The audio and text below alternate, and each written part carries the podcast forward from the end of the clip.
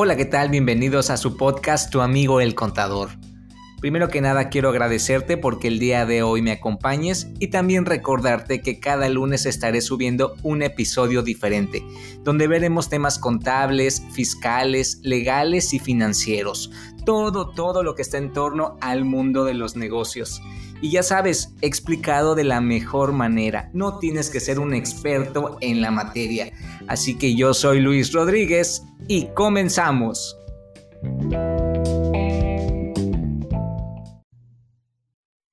¿Te sientes bien con tu tarjeta de crédito actual? ¿O deseas tramitar una? Pues aquí te diré algunos aspectos a considerar al momento de pensar en adquirir una tarjeta de crédito y algunos puntos que debes tomar en cuenta antes de hacerte responsable de este plástico. Porque muchas veces seguramente has escuchado a tus amigos o a tu familia decir que adquirir una tarjeta de crédito es casi casi empeñarte al banco. Sin embargo, en la práctica puede resultar una buena opción para financiar el consumo de algún artículo, que quizás no sea prioridad en tus gastos, pero pues quieres adquirirlo o comprarlo y hasta te puede beneficiar hacerlo en meses sin intereses, por ejemplo.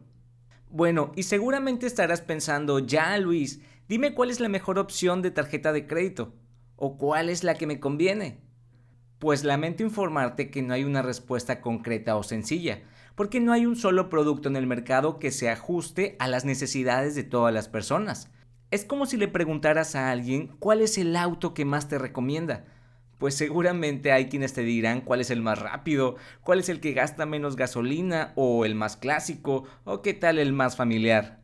Entonces, en tu tarjeta de crédito va a depender también del monto del crédito que ocupes, o del que puedas pagar, o del que te otorguen, o a lo mejor deseas adquirir una tarjeta de crédito de un banco en específico.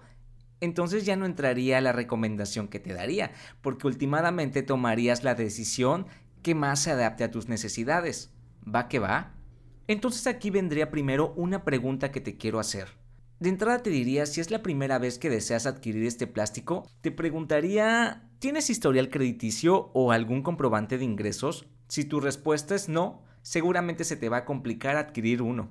Y una buena opción serían las tarjetas de crédito para estudiantes, donde no requieres comprobantes de ingresos ni un historial crediticio. Eso sí, el crédito a otorgar pues será mínimo. Por otro lado, si deseas ir haciendo como un historial, te puedo recomendar unas tarjetas departamentales, como las de Coppel, Liverpool, y no es que les esté haciendo propaganda o publicidad, Simplemente por ser departamentales puedes ir haciendo un historial con ellas, para que cuando quieras adquirir una tarjeta de crédito no sea tan complicado y te otorguen una. Podría ser un buen puente. Ahora, si no tienes ningún problema con el historial ni con comprobar tus ingresos, te preguntaría cómo vas a utilizar tu tarjeta de crédito. Es decir, ¿la quieres como un medio de pago para no cargar cash o efectivo? ¿O la quieres para aprovechar las ofertas? ¿O qué tal los meses sin intereses? Bueno, si es la primera que te mencioné, te recomendaría que busques una tarjeta que te dé algún beneficio, como son los puntos o los premios por acumular varias compras. Si es la segunda, es decir, la de los meses sin intereses, te recomendaría que busques tarjetas que ya tengan esta promoción de cajón, o sea, que no dependan de las ofertas de una tienda o de un departamento, ¿correcto? Ahora bien, si ya sabes por dónde va tu decisión de adquirir una tarjeta de crédito, otro aspecto a considerar es el interés que cobrará el banco por cada préstamo que te realice. Por lo que debes tener en cuenta que un factor muy muy importante a considerar es el CAT, y seguramente me preguntarás, Luis, ¿y qué es el CAD?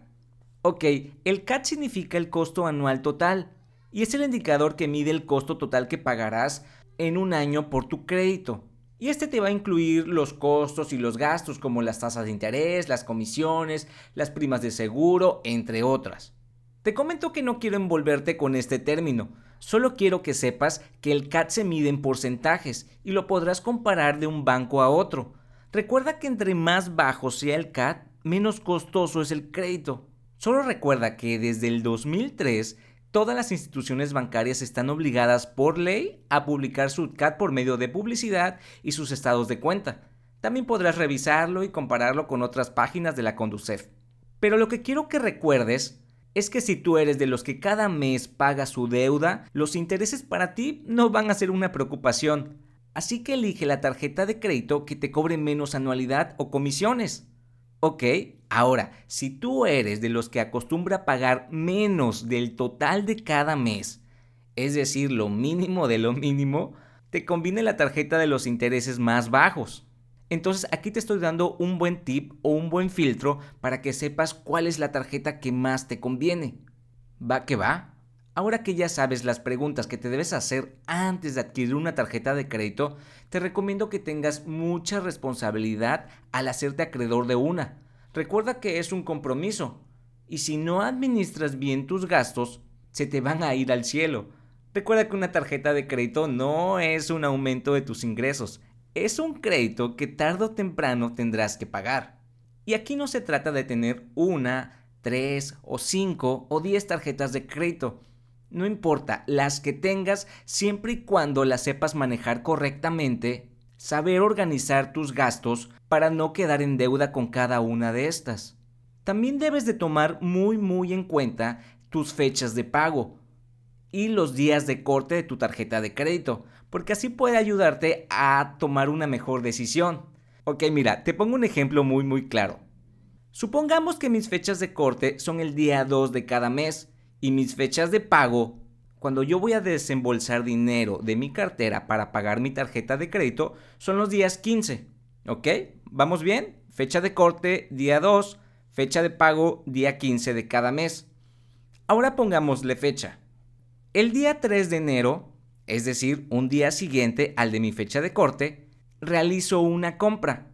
Entonces, esto me daría de ventaja un mes más de pago, porque ya no tendría que pagar sobre ese artículo que yo compré el día 3, ya no, ya no lo tendría que pagar el día 15 de enero. Es decir, ya se pagaría hasta el día 15 de febrero. ¿Por qué? Porque mi próxima fecha de corte sería el 2 de febrero. Eso sería una buena táctica para poder aumentar un poco más y tengas un chance de ahorrar dinero y no hacer tu compra tan anticipada. Por otro lado, también te comento que en la página de la Conducef, es decir, de la Comisión Nacional para la Protección y Defensa de los Usuarios de Servicios Financieros, puedes elegir paso a paso la tarjeta que más se ajusta a tus necesidades. Hay una serie de preguntas que deberás llenar conforme a cuánto ganas mensualmente, qué tipo de tarjeta buscas e incluso te salen también las tasas de interés de cada una de ellas para que puedas elegir la que más se adapte a tus necesidades. Y así es como hemos llegado al final amigos. Antes de despedirme les recuerdo mis redes sociales en Facebook, Instagram y Twitter. Búsqueme como tu amigo el contador, mándame algún mensaje por si quieres algún tema en específico y no se les olvide apoyarme y compartir esta información para llegar a más personas. Recuerda que yo soy Luis Rodríguez, tu amigo el contador. Hasta pronto.